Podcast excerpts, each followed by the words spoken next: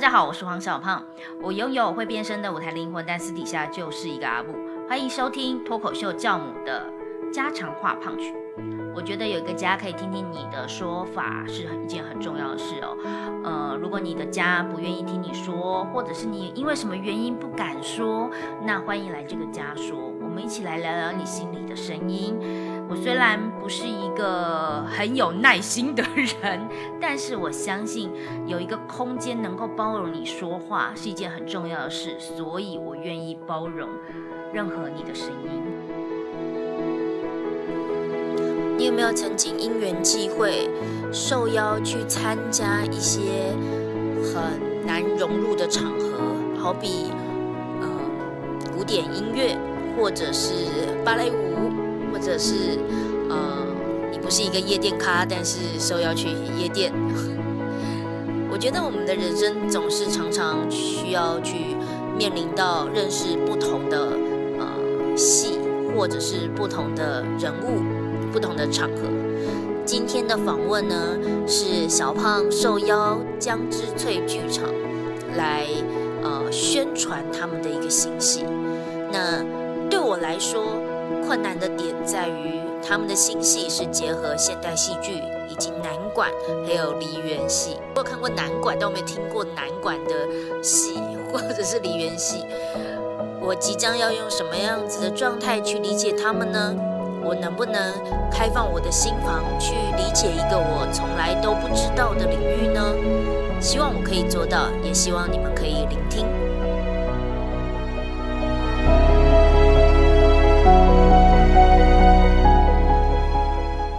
Hello，大家好，欢迎收听家常话胖曲。今天小胖呢要邀请到的一位来宾很特别。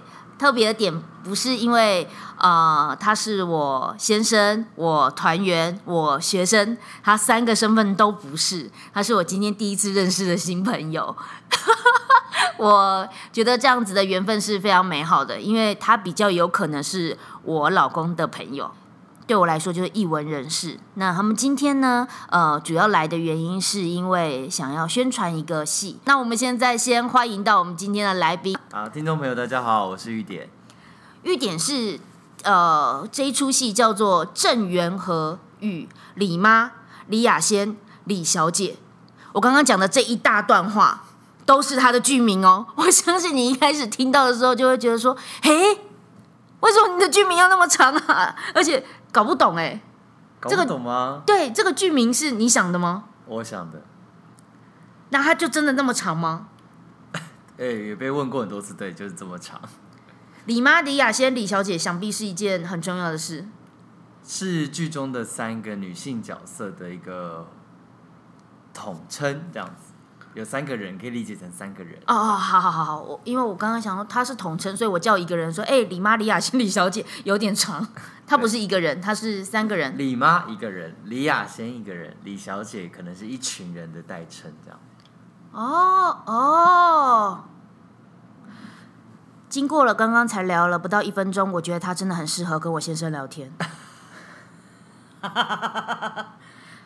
我先生也会有这种毛病，就是每一个词他都有自己的解释，然后他也会试图的解释给他人听，所以我们等一下就继续听听看今天会发生什么事。好，那玉典，我想要问一下哦，为什么会想要做剧场导演呢？又穷，当初当初在做之前没有理解到多穷，顶多就是哎好像有点穷，但做才发现哦原来是这么穷，这样子有一个程度上的落差，这样啊。想说，如果是吃苦，我们能理解。没想到真的要到吃土的一个境界，就会觉得说蛮不错的。这个人生是什么？对对对。那你为什么会想要做导演？因为我当初考大学的时候想要重新开始。我原本是读四季二专，然后那个时候觉得考大学是个全新体验，所以就去想要考一个课表看起来很酷的学校。然后那时候学校里面就有一些太极啊、街舞啊，他说。这个也可以当做课，有学分来上这样子，所以那时候去考了北医大这样，然后考上了，考上了。我人生觉得北医大很难考哎。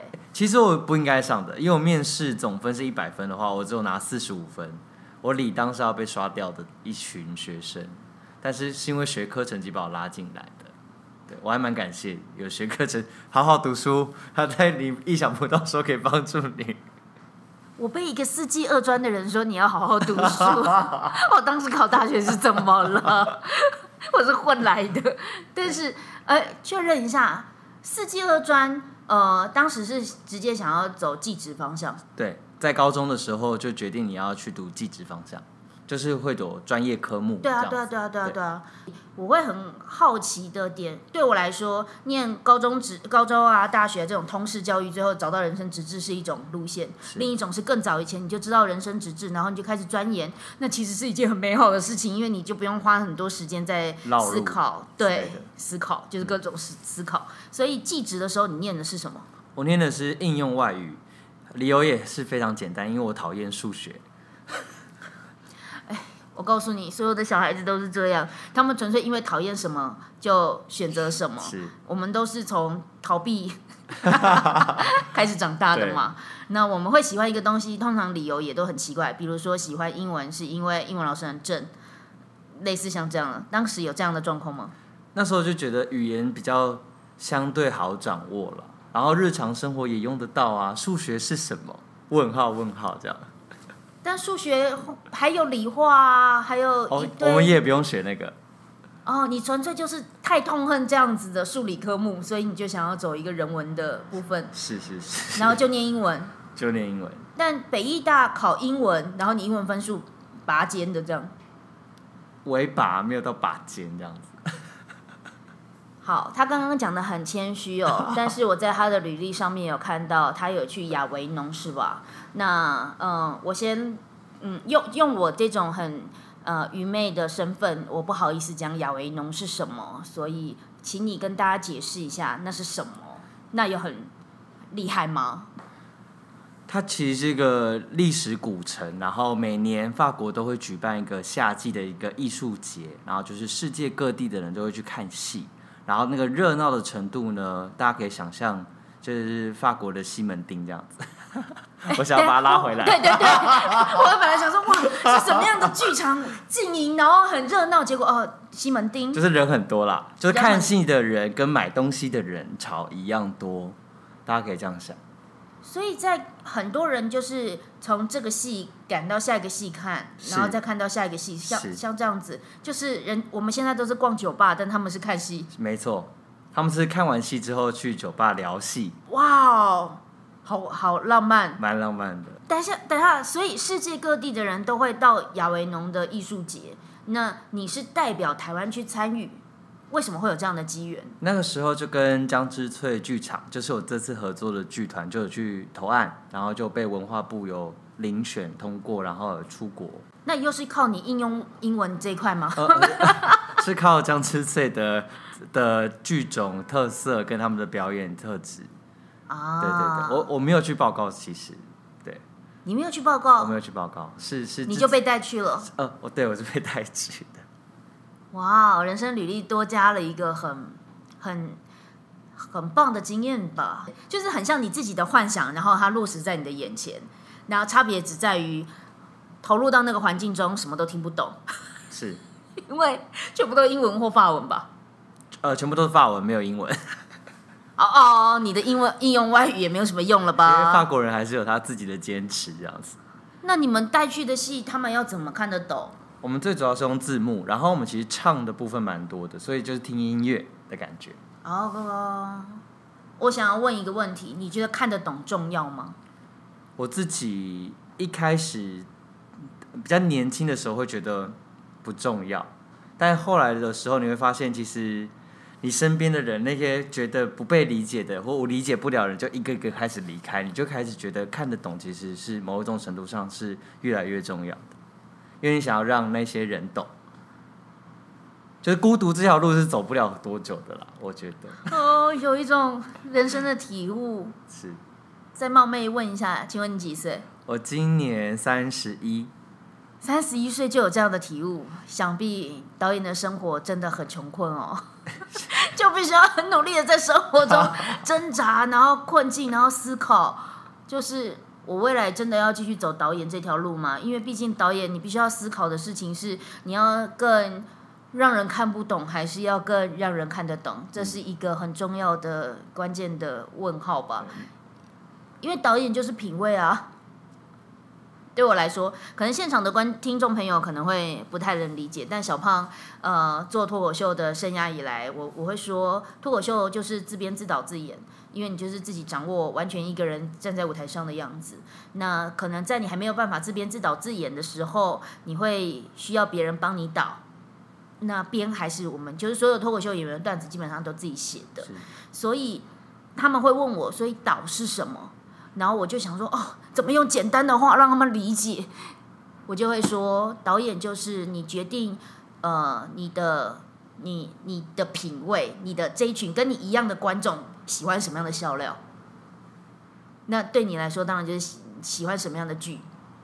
所以你来决定，概念是这样，所以我就会觉得说，导演他很重视的就是很多的品味。至少在我以前做拍片的时候，我也跟很多的偶像剧导演合作，我会觉得，当他们看多了，他们认识的东西多，他们真的就可以呃带领我们去到，因为偶像剧嘛，一开始我们那个时代都是霸道总裁系列，我从来没有走进过 Prada，你跟我讲说我要找那些富家公子穿的衣服，我是很困难去想象的。然后就是来带你去。然后就很霸气的说：“来选一个生日礼物。”那是我第一个人生第一个 Prada 的包，然后是导演就是这么霸气。对，有没有不想要做导演了？嗯，不想不想做剧场导演了。就觉得说剧场导演哪一天如果为了要生活体悟，然后去做了这样的事，也很浪漫吧。所以对我来说，就是导演是一种品味的决定者，因为所有的人都会跑来问导演说：“嗯，请问你？”服装是要黄色还是红色好？黄色还有分姜黄色还是什么颜色？你要整个视觉的，就是品味的大集合者。他如果是一个呃很有主观的，他知道他要什么的，其实很方便。所以在你去亚维农的这样子的一个过程中，有帮有帮助到你，或者是有让你呈现不同的导演的思维吗？我其实觉得就亚维农的经验。还蛮直接，就是在国外你是人生地不熟嘛，然后你得要重新跟适应跟观众的关系，就变成是他们的好恶会很明白，来了几个人，然后这场有只有两三个，下一场有满座，你都会知道戏是怎么样被理解的。然后再回到刚刚那个自编自导自演，我觉得其实这是最难的，因为其实我当初学大学的时候不学，我一开始是抱着我要来学表演的时候进入大学。但是我那时候发现，表演者其实非常赤裸，他是要站在台上，你有一点点假扮或是一点点在想别的事情，你分神了，你紧张了，观众完全知道。好讨厌的感觉，你知道那种就是把自己揭开来剖开来的感觉吗？然后，所以在大学的第一年之后，就决定不走表演这条路，来到导演的路上，就像你刚刚说的。可能你就决定你不要自己被扒开，你要扒开别人。呃，我希望大家是彼此积极同意被扒开啦，还是不要单单方面的想扒。对对对对，是。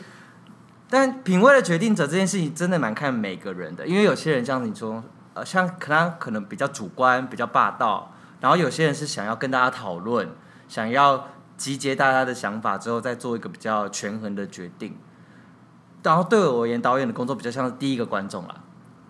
我就是第一个看到这个作品的可以长什么样子的人呢？然后这个作品的样子，想要跟别人确认一下，是不是看到的东西是一样的啊？为什么不一样？那可不可以不一样呢？就一路一路就做到现在这样，还是很厉害。因为呃，当所有人都跑过来问你问题的时候，演员又很刁钻，他们要被扒开来，他们就有各种的。为什么我这边要被扒开？怎么样我才可以被扒开？扒开的我 OK，我心里爽。当导演很烦的是这件事情，所以他要一直被问问题。所以我后来也会跟大家说到，不只是品味的决定者，我还会分享说，当导演就是做决定，跟第一个观众确实就跟你想的想法一样，就是如果我当第一个观众，然后我觉得如果他再怎么样一点会更好，那就是做决定的那，就把这个戏推到自己更想要的方向。所以你做了导演，也做了编剧。这一次是我第一次当编剧。哦，为什么要挑战？我也不知道。你有没有一点点在做导演的身份的时候，会有一点 confuse 对于剧本为什么要这样写？然后就觉得说算了，如果我来写试试看呢？我比较不会这样，因为我觉得术业术业有专攻。我通常都是蛮幸福文字带来的感受，跟其实我是个容易想东想西的人，即便文字写成这样，我都有可能把它想成另外一件事情。所以我就觉得哦，那剧本是这样，那我的表现空间其实还蛮大的，所以我就会蛮尊重文字，也尊重文字带给我的感受。那我问一下，如果演员说要改这个台词的时候，你是属于 OK 还是不 OK 的那种导演？呃，这次当编导的时候，我就觉得，嗯，你要怎么改？哦，以往不是的时候就说好啊，完全懂，完全懂。身为演员，就在考虑导演前面那个嗯有多久。如果嗯，那就代表 OK，我可以改。嗯，就代表其实我不要改比较好。所以你刚刚有完美的诠释出来，因为其实你写的每一个文字都有你背后的意思，而且通你又做导演，你编剧跟导演都在手上的时候，其实你是应该要对自己的创作是非常有感觉，甚至是更主观一点点的啦。是，所以完全能够理解。那好，所以我们来聊聊。既然做了编剧跟导演，一路能够做到现在这样子，虽然我们刚刚开玩笑说导演都很穷困，呃，好，或许他有一点真实的程度，但是起码也你也做到了三十一岁。你刚刚说你从四季二专，然后再回到北医大，也就是说你出社会也还是有好几年了。我做了导演十年。对啊，怎么可能？还活着，对啊，那代表还是有点底气的嘛，而且又代表台湾去法国是吧？还要要跟听你的家人。在这边，我们非常感谢。要不是有这些家人的存在，我们其实很多有才华的人都无法撑到最后。谢谢李安的太太。所以未来要跟家人说话的时候，就说你想想李安的太太，你想想他撑了几年，你现在还好吧？再继续支持我吧。概念是这样吗？嗯，可能。了解。那为什么会做这一个戏？我们刚刚说到这一部戏叫做《郑元和与李妈》。李雅仙，李小姐。那这个既然编剧是你，导演也是你，创作主要创作者就是你。一般来说，我们现在听到现在会觉得它就是一个现代的戏剧嘛，就一般剧场。但呃，我知道的是不太不太一样，它是还有南管，还有梨园戏。是是什么？是呃，南管是一个音乐的剧，音乐的分别，然后梨园戏是一个戏种。就像是大家看歌仔戏是一个戏种，然后京剧它可能是一个戏种，然后当然还有更多更多的戏别的戏种，然后这两个就是分类，就跟现代戏剧一样的意思。戏剧有南管，有梨园戏，是一个三种结合的一个表演。然后江之最剧场呢，他们其实从一开始的发展是一九九三年就成立，就比我在我三岁的时候他们就成立了这样子。就别说我那时候几岁了，所以想要让听众有个概念，这样。他等于说成立的非常的久，是，然后但是他中间有休团一阵，因为前团长在去印尼求艺求技艺的时候，就是有意外过世，所以中间休团了一阵。哦，可是好。我觉得听到感伤的故事，都会觉得说啊，剧团本来就经营很不容易嘛。那我们本来也就是一个剧团的经营者，所以他休团，我觉得很合理。哦，他是因为过世而休团，Oh my god！但心里想想，为什么去印尼呀？就是这不是南管吗？哇，梨园戏为什么跟印尼相关呢？因为前团长在各种求艺或者说这种艺术的追求，他是很有强烈的冲动的。他觉得这些原生的艺术是非常有吸引力的，然后他想要延续这些各种美好的艺术，他比较像是个世界艺术家的概念，所以他那时候去印尼是要去求宫廷舞的技艺。印尼的宫廷舞，大家可能听众可能要去过过，就是身上有一些装饰，然后有非常细微的手势跟身体动作，然后他觉得跟某种他们在追求的艺术是有这种相同性的。可以取材，可以借镜。原来印尼有非常多的宫廷舞是可以去。对你这么一说，我就想起来，去那边难免会看秀。是，嗯，然后一样也是看不懂的。可是他为了要追求宫廷舞而去那边学习，然后就这样意外过世。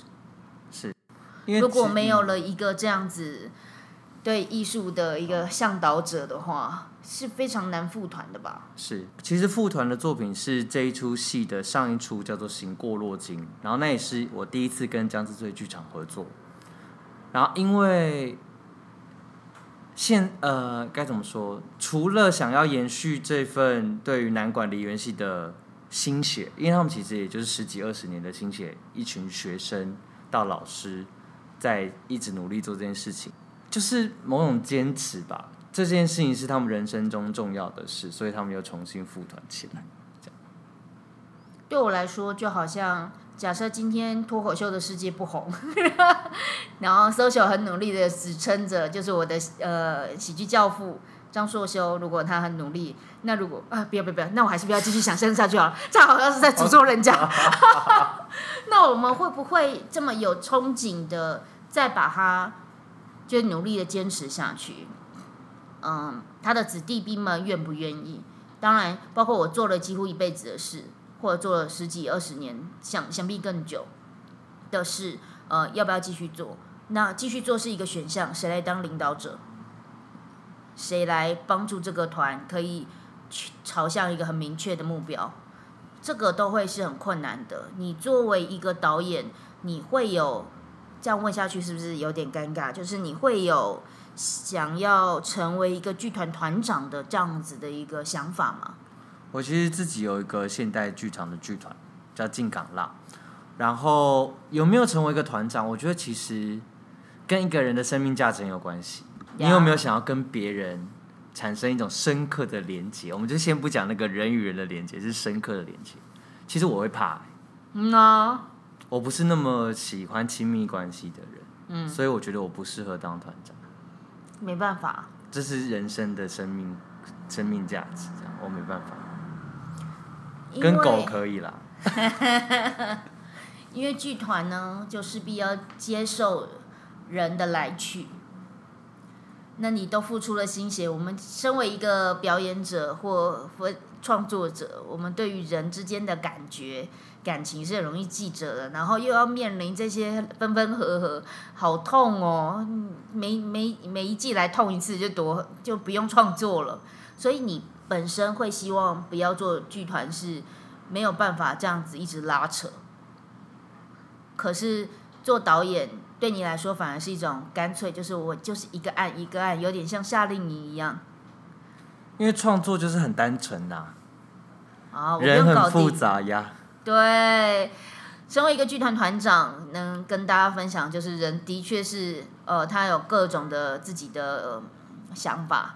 那剧团其实更多的是管理职，不是在做创作。做导演、做表演者都相对单纯很是多。就是我就跟剧团说我要什么样的条件嘛。所以江之翠剧场感觉跟你还是有一个一定方面的连接，包括他们的副团作品，呃呃，带领你一起去到了亚维农，然后现在是第二个作品，又邀请你做编导，所以你是因为那一个副团作品，呃，开始认识南管梨园戏，还是在之前你就知道了？在那个作品，在二零一七年的时候，才正式的小小踏了一下进这个圈子，这样。哦，那时候就喜欢吗？那时候就是不懂，还称不上喜欢。那种感觉就好像我的好多的学生踏入喜剧，就觉得我平常私底下还蛮幽默的啊。脱口秀很难吗？然后进来看到我严肃的那一面，因为毕竟现在我不是主持人，也不是一个喜剧谐星，我要认真教你一个技艺的时候，我就不会胡搞瞎搞，我就会很认真板起脸孔，跟你很严格的要你交作业，那是不一样的感觉。所以我完全能够了解，当你真的很尊重一个技艺的时候，你就不敢造次了。南管对我来说，听起来有一个很大的吸引人的部分是，它是一个没有固定节奏，它会因人而异。但是一群人聚在一起，彼此配合彼此的速度，去完成一首曲子，这个感觉让我在听的时候有非常平静的感觉。所以它的感觉蛮像是西方的爵士乐，一一堆的乐器，这个时候突然变奏，那边然后这个人唱歌，就是大家有一种共同呼吸的感觉。我觉得这个举例蛮好的，但是因为你知道西方人嘛，个人主义很很盛，这个部分的展现跟特色，我觉得爵士乐有更更突出的个人表现。但是南管乐来自东方，来自来自一个比较文化比较严谨，或者说他的出身比较嗯，有一点点就是文人雅士，所以他其实有一定的规范。哦，确实，呃，我可以想象的，就是西方的文化就会是这边是谁 solo 了，然后那边又是谁来了，然后谁就抢了一个拍，大家知道哦，谁又俩起来了，就各种不同的俩起来，然后每个人都要有光的那一刻。可是如果就男管来说，他是从头到尾追求一个大家都很都很势均力敌，都很一起做一个一场秀的感觉。对不起，我的形容都会是用秀毕竟我是做秀的人，所以呃，对我来说，就是我们做一个喜剧脱口秀表演者的一个剧团，我们本来就在追求怎么样个人主义，同时间又可以团体团结合作。那对于南管来说，如果没有个人主义，全部都团体合作，会不会让某一些人会觉得有点傻逼西？我是不是又问到很针对性，就是很、我我想是有的，但是我觉得身为一个团员或者是合作导演，看这件事情的角度会不同。哦？因为我觉得团员一定比我更寂寞的吧，哦，但是合作导演就是是我们就是工作的时候才会遇见啊，嗯。对啊，因为每个人的承受度不同嘛，对于这个傻逼戏的部分，啊，对，但我觉得还是蛮有趣的。如果有人就是在一个团体中，必定有人强有人弱。呃，导演就是势必要把所有的这些强弱，呃，融合在一个对观众来说是舒适的关系角看戏角度的一个状况下，那怎么调调和，它就是确实是一点。就对我们来说，可能现场听众不太理能理解，可是一个舞台上有一个人拼命的抢焦，有一个人就就没有焦，是一件很奇怪的事，舞台会失衡的。所以，呃，我们的确在我的世界里面，就常常要在处理这种状况。那所以我，对我来说，我才会很好奇，那南管要如何做到和？就是刚刚我们只是很轻松的带到和，可是对我来说，和很难呢。这个应该就是这这里面轻松带到最困难的一个点，才会针对这边有犀利性的提问啊，比较犀利哈。所以南管是这样，那梨园戏呢？梨园戏它就是个特殊的剧种，像呃，它会的特最大的特色是用演员去模模仿木偶的身段，所以他们会有一节一节的关节跟比较奇异的节奏感。耶、你觉得这个东西有趣的点在哪？哦，它的姿势非常的精巧，然后非呃非常细腻这样子。哦，理解了。我们今天木偶都在努力变成一个人，嗯，可是我们现在却是人变成一个木偶，所以它是一个算是非常精准的去人化，但是又要非常的符合人性，不然我们怎么看得懂的？所以它等于把所有人的共同的情感，透过很细腻的动作要传递出来。是挺难的耶，因为人在表演的时候就是会有一堆滑过去的一个状态嘛。那现在你要他没有那些状态，就是没有这样子滑来滑去的，你要能够让他肢体控制到有一定的精准度，就像木偶一般，但是又要忠实的传递人性。是，哇，那真的是很困难。那这个剧有现代戏剧，又有南管，又有梨园戏，你要怎么把它们融合啊？我们其实讨论到两种和，就是不管说刚刚说的很难的那个难管的和，然后梨园戏其实传统戏曲也是要和嘛，就是一台精彩的演员。我觉得这是江之翠给我的灵感，是因为他们本来就是一直在努力的人，但是努力当然每个人都努力，但是还是有技艺高低。所以现代戏剧就像你刚刚说的滑进去这件事情，现代戏剧的加入，让这些事情这么不完美，或者有些不完美，或者说根本不值得一看的事情，有机会存在在台上。它不是一个秀，它是一个戏剧，这样子。你很大爱耶，因为这样子就很完美的融合，记忆没那么好，但是情感还是扎实的那些人如何站在舞台上立足的一个存在感了。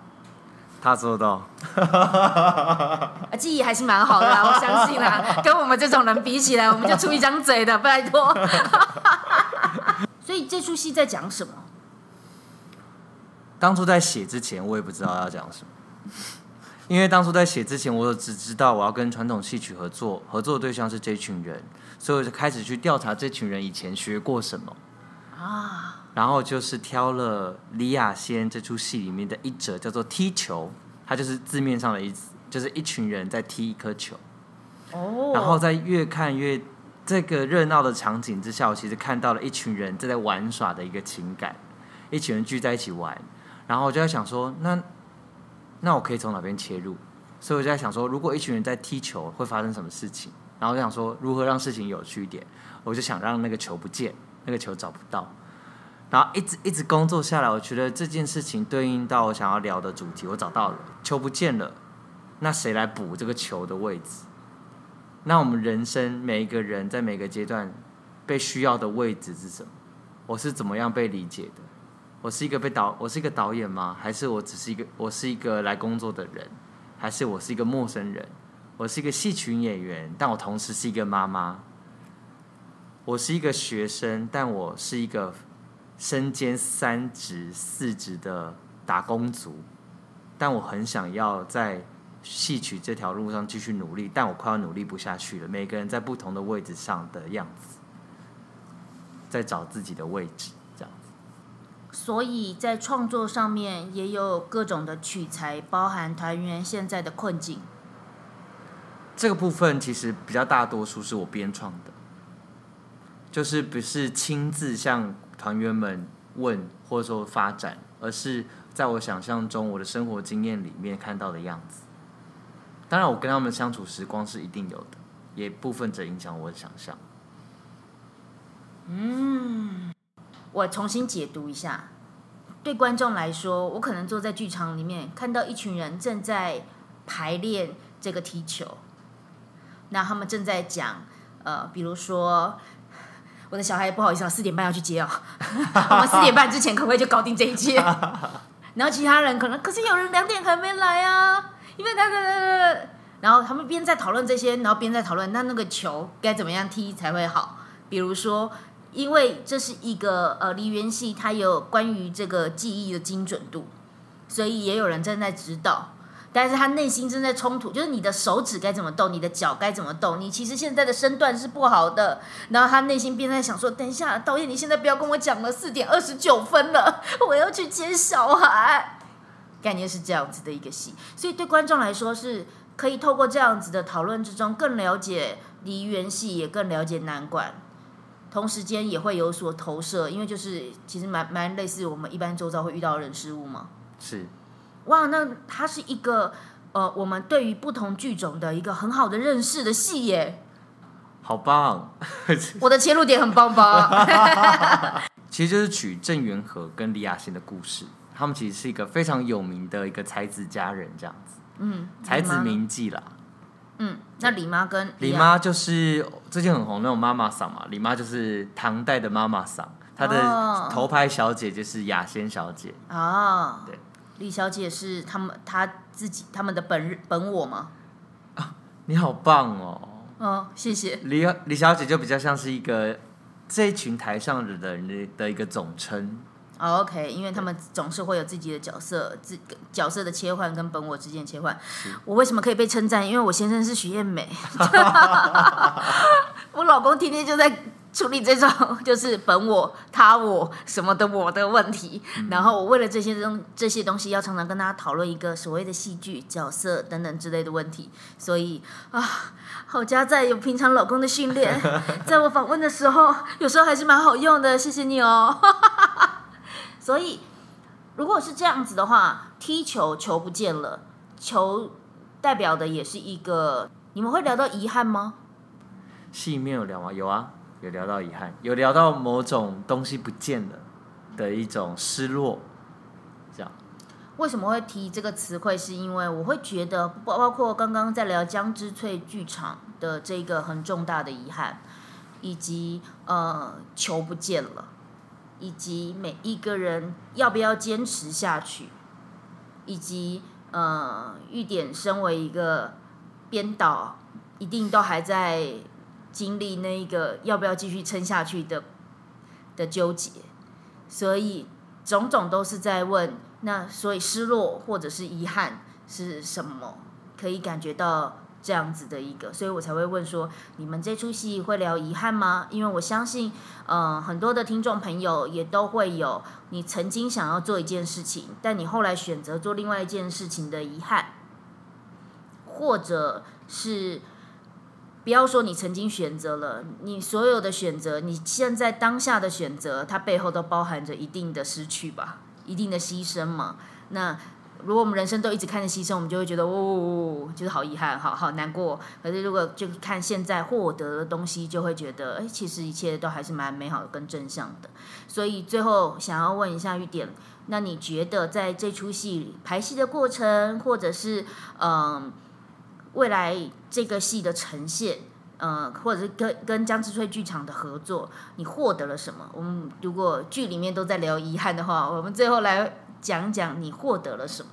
哇，从来没有人这样问过，我获得了什么？哎，对我就是一个看似看似脱口秀演员谐星的身份，但背景还是一个 有灵魂的人，不然我怎么跟有灵魂的老公在一起？我只是很会白话文而已。我我会觉得就是。看到大家在踢球，我很开心。这个开心的感觉，嗯，因为其实就好像最近我们好好像女孩剧团也一直在问这个问题，那就是到底为什么要留下来啊？嗯，我们甚至有台中的团员要每次这样子来台北，然后或者是呃创作又是很痛苦的事情，因为他们又要自编。就是自己创作，然后写剧本真的很痛苦，然后有 deadline，然后写完了以为没事了，交差了不行，呃，我又会再排练他们。就是虽然好像是你自己一个人上台可以负责，但实际上我会觉得表演根本不是你想象中的那样轻松写意，所以他们很多东西都排来的，不要觉得剧本讲完台词就可以，但是他就本身就是创作者啊，他是编剧嘛，所以他觉得哦，我就这样讲话的啊。但我觉得你这样讲话，其实你有很多种方式去讲这句话嘛。好，那我们就会引起各种的呃辛苦的排练。所以对于剧团的团员，我也很好奇他们为什么要呃留下来，或者是为什么要从事这一行。尤其我的女孩们，我的团员们，个个都很有才，他们都可以靠自己的事业撑起一番天。跟一般的呃所谓的脱口秀剧团不太一样的点是，其他的脱口秀剧团的团员很多都是自己没什么钱，就是很努力做演员的这样的工作，然后很想要就成为脱口秀的扛把子这样子。可是我们呢，就偏偏都是一群比较保守的、比较双栖的，就就女生就是不想要就是完全背水一战的感觉。所以既然他们都那么有才华，在自己的工作岗位很好，又智慧又幽默，又有能力解决事情，那为什么要来？那就回到了，就纯粹就踢球的感觉很好。我想刚刚那个就是解决了或者解答了这个疑问，就很单纯的，就是踢球的感觉很好。我的团员们也会说，呃，就大家相处的感觉很好，排练的感觉很好，上台的感觉很好，真的好难去解释为什么还要这么辛苦的做这件事。就就是这个感觉很好。那今天呢的访问也在这边告一段落。如果你们想要来看这一个郑元和与李妈李雅贤李小姐的呃这一个戏，要在哪边搜寻呢？在两厅院的 Open Tik 上搜寻，或者直接 Google 剧名，或者在脸书上寻找江之翠剧场，都会有相关资讯。好哦，在二零二二年的三月二十六号下午两点半，三月二十七号下午两点半，大道城戏院，呃，我会觉得那是一个非常舒适的行程。你想想看，你中午在大道城那边吃一些很美好的传统的一些小吃。然后看个戏，经营在那样的环境里面。现在大稻城很多很好的咖啡店，这样我好像切题，好像对，我觉得它就是一个旅程的感觉。你就把自己经营在那个状态里面，而且相信呃，刚刚玉典的解释也能让大家理解，它不会是一个很难懂的难管理园系，它会是一个让你很好入手的，把你的视野多开阔吧。我们刚刚有聊到，身为一个导演，就是各种的品味。如果你对人生有各种的接触，你一定会觉得生活很丰富，很多层次。所以不如就走一遭，去试试看。把三月二十六号或三月二十七号花一天在大道城那边，好好的享受享受这样子的一个生活。我相信它会是让你的生活更充满的刺激，也更美满的。那今天的家常话胖曲就在这边要告一段落喽。我们再次感谢郑源和与李妈李雅仙李小姐的编导预点来到现场，谢谢喽，谢谢，拜拜。